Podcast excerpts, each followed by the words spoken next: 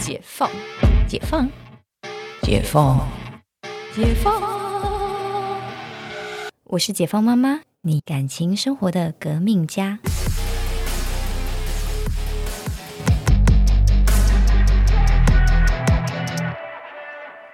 大家好，我是解放妈妈。我们好像很久没有聊了孩子的话题，我们这起来聊一下好了。嗯，我想大家对于呃半兽人开始就会有嗯情绪管理上的一些困难。你知道，小孩从就是宠物、植物，应该植物、宠物变成动物，变成半兽人到人的一个阶段，就是身为这个。妈妈或者身为家长的那个心情也是挺挺起伏的。就一开始植物的时候，就哇好可爱哦，然后毛起来摆拍，就像大家明月的时候，大家都会有小孩摆各种可爱的姿势，然后装各种可爱的样子去拍照。然后呢，再来就是它会咿咿呀，然后会翻身，就像宠物一样，你会然后会对着你笑，你觉得好开心，就就像家里养了一只很可爱的猫猫狗狗。然后呢，变成动物的时候，开始会会跑了，开始会走会跑，你要追着它跑。然后呢，接下来一个下一步就是开始会说话，但是不懂情绪，不懂道理，就进入了一个半兽人的状态。然后最后才会到就是比较接近正常的小孩、小小朋友或是小朋友，就是稍微能讲一点道理，然后开始有点社会化的这样一个过程。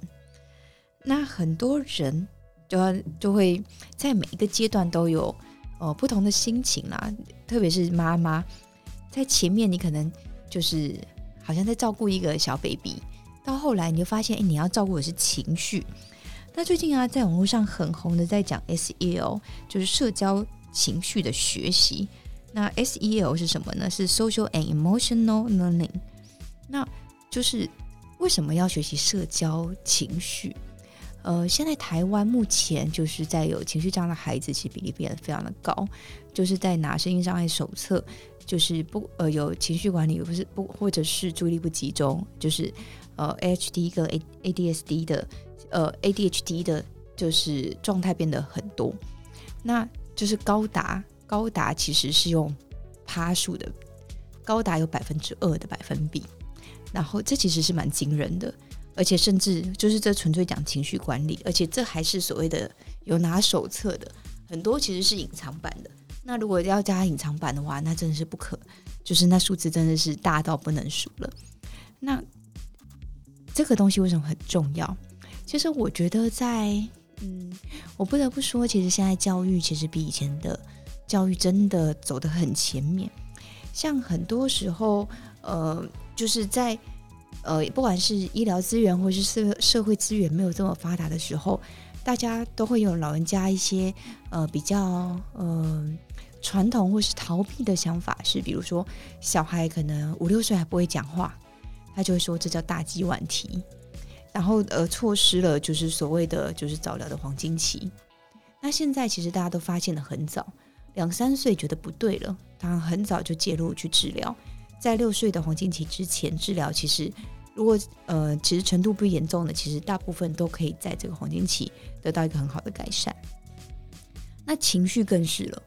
就是说，当他开始学习了语言，他发现他没有办法，呃，可能坐坐得住啊，或者是他没有办法好好的沟通，很容易用尖叫，很容易用暴冲，甚至用暴力的方式来表达的时候，诶，这个时候其实是就是家长最辛苦的一段，你要怎么样让他？就是做一些自我觉察、自我管理的这个部分。那像我们家泽泽，他其实是整体他是全面发展迟缓。那所以，但他的一个优点是他的情绪管理蛮好的，他就是一个很稳定的孩子。但虽然说各方面很慢，这个但是他情绪很好，其实就是情绪很稳定，那这是他的优势。然后呢，哦，我最近就是在。在上个月的时候，以及这个月，我都安排他去那个曲志光老师的一个营队。那个营队很有趣，就是我们去五天的基隆行，就是我们就把孩子放过去，他就跟着大团体、大团队生活五天。然后团队从就是五岁一直到十五岁，的孩子都在一起生活，然后依照年龄他们会分组分给老师带，然后他们其实整个是一个大团体，就是五十个学生，然后有二十个老师，就是出去根本就是在包场这样子。那在这当中呢，他们就在冲撞他们的就是身体跟精神的一个极限。怎么这么说呢？这五天当中，我算了一下，他们应该总和加起来走路应该超过五十公里，其实相当的惊人。在基隆，你可能还就是去湾木山啊，去八斗子啊，去金呃去金山呃金瓜石啊，去走九份老街啊。然后他们其实所有的地方，他们就是搭公车，然后徒步走。然后他们还去海科馆的，就是方舟要海出海去看鱼，就是真的可以说是上山下海的行程。可是就是因为这样很累很累，你在冲撞你的身体的极限的时候，其实你同时在冲撞你情绪的忍耐极限。那这当中你会发现，哦，这老师就是希望制造这样的环境，第一个可以让孩子。独立自主，你完全脱离家里对你平常的照顾，然后你跟一些陌生人在一起，所以你得自己做很多事情，是不会有人帮你代劳的。然后再来，就是因为你很累，你平常可能可以盯着盯着的情绪，或是隐藏的那种情绪，很容易在那个时间点爆发，砰！那老师其实期待的是这个状态是怎么样让他们可以互相合作协助。让这个情绪可以安然的走过，然后进而找到这个孩子自己可以处理自己情绪的方法。所以，其实这当中其实算是身心灵的锻炼呐，就是强强健底魄，然后就是不管是还有学生跟老师之间的合作关系，以及真的情绪来临的时候自己怎么解决，或者是怎么样知道哎跟你呃一起团体的这些孩子们一起解决。因为像比较大的孩子，那种情绪暴走起来是会很惊人的，是会打架的，是会受伤的。可是其实他们其实是允呃，曲老师他们其实是允许这样事情发生，是诶发生的时候大家怎么解决，而是而且他们都有心理准备，这就一定会发生。那就是在这个环境下，在有点像是浸论式的教育，这就是你会上社会的时候你要遇到的事情啊。你遇到的时候。呃，在这边老有老师教你怎么排解，然后你有呃实物实战的经验。当你回到学校，回到你的未来的职场生活的时候，真真的在遇到的时候，哎，你知道怎么排解你这一个就是难以控制的情绪。这个其实是我非常非常佩服曲老师他们团队做的，因为这个很不容易。那本身那个曲老师之前他他自己。本身也是就是呃 A D H A A D H D 的患者，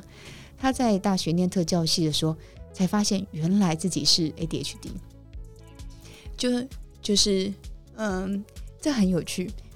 就是他发现了自己的特质，结果他其实呃，不管是做了他现在淘喜工作室，或者是他现在做这些营队，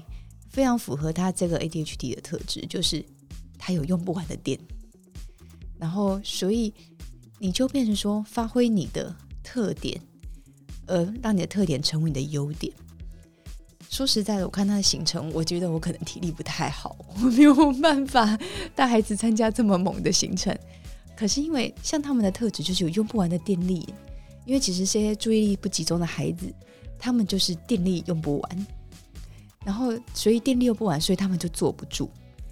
所以，像他们在呃很多医院或者是治疗师的治疗下，他们都会建议就是要大量的运动去放电，然后让你的就是脑波达到一个平衡，你比较容易坐下来静下心来学习。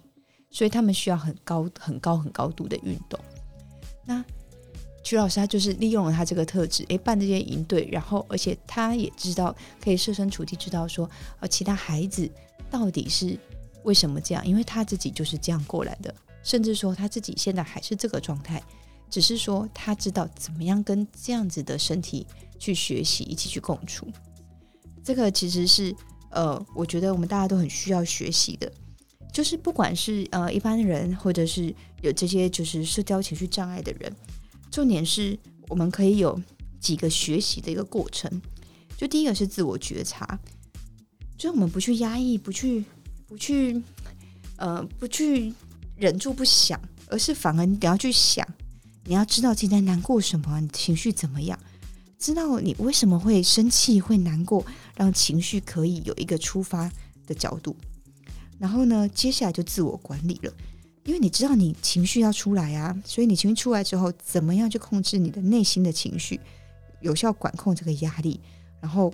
有效的去控制冲动，然后设定你达到这个目标的能力，然后当你达到的时候，你可以激励自己，哎，你完成这个目标，觉得自己非常的棒。那再来呢，你就是要往外看啦，要到社会觉察，你可以辨识别人跟自己的一个情绪关系。当你在生气的时候，是不是影响旁边的人？然后你也可以感觉到。就是别人的情绪，然后你同时也去训练对别人的同理心的能力。那刚刚在提到曲老师的团队，其实还有一个很大的，就是一个关系的技能，有办法沟通、倾听、与他人合作，然后建立正向的一个关系。这个其实是我觉得，不管是怎么样的人，其实这都是一个很重要、很重要的能力。就是我们之所以为人。其实是先有了我们，才有我。为什么呢？有我们才会分得出我啊！如果全世界就像那个嗯，Will Smith 演的，就是 I'm Legend，就我一个人，那就没有我们了。所以变成说，别人的评价不再重要，因为没有别人。所以我们这个社会是因为我们先出现，才会有我，因为有我们。的评价才会去塑造出哦，原来我是长什么样子，别人眼中看到的我是什么样子。那最后呢，就是要一个就是负责任的做决定。其实，在负责任这件事情，其实在整个社会真的是一个非常缺乏。我觉得现在台湾社会很缺乏，不管是呃负责任的行为，或者是负责任的态度，或者是对于别人的关心，这个都是大家很需要。呃，很有效的、很有见地的去学习的一个能力，就说大家会觉得，就是我常常看到有小小孩子，就是做错事情的道歉说对不起。我说怎么好好？我会跟孩子说好好说，就是像芊芊如果说做错事，他一开始对不起会讲超级小声，对不起。我说你刚说什么？我听不到，对不起，我听不到。对不起，就慢慢的、慢慢的、慢慢的变大声。我说，因为你讲的很小声，我听不到，我这样没有办法知道你是不是想跟我道歉。就是他们很难去面对自己的错误，然后讲对不起，对小孩真的是千斤重。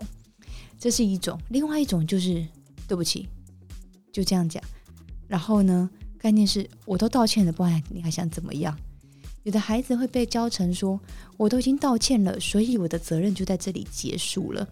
然后就会无止境的每次耍坏之后，用“对不起”轻飘飘的把自己做的错误或自己这些错误的残局就带过。那这个时候，其实，嗯，当然我我是不会让我的孩子变成这样，因为在在那之前，我会请他去把他自己做错的事情好好的把它复原回来，然后对他做错的事情道歉。因为对我道歉没有用，因为这个事情是要他对他自己负责。而我相信现在就是就是这个是一个身为一个完整的人必须要有一个必须要有的一个必要技能的能力。那不知道跟大家分享了这么多所谓的社会情绪管理，或者是这些呃社交情绪的学习，希望对大家是会有一些帮助，也希望大家其实呃。有办法心平气和跟孩子说话，有时候啊，来孩子捣乱，真的很想把他头扭下来。在那之前，我就会深呼吸，再讲话。嗯，我有听过一个很好玩的说法是：呃，你要怎么样去控制情绪，不会发在孩子的身上？要在吸吐之间，就是如果说你吸气，就会直接骂人。那那时候，你骂人的情绪是没有想过的，但是你吐完气之后再讲话，你的情绪第一个会受到控制，第二个是你这当中你有余韵去想过你要怎么样去面对你的孩子，所以呢，要吐气之后再跟孩子沟通。这个我是我其实自己常用的方法，那也分享给大家，希望对大家会有帮助。那我们这集就先聊到这里，我们下次见。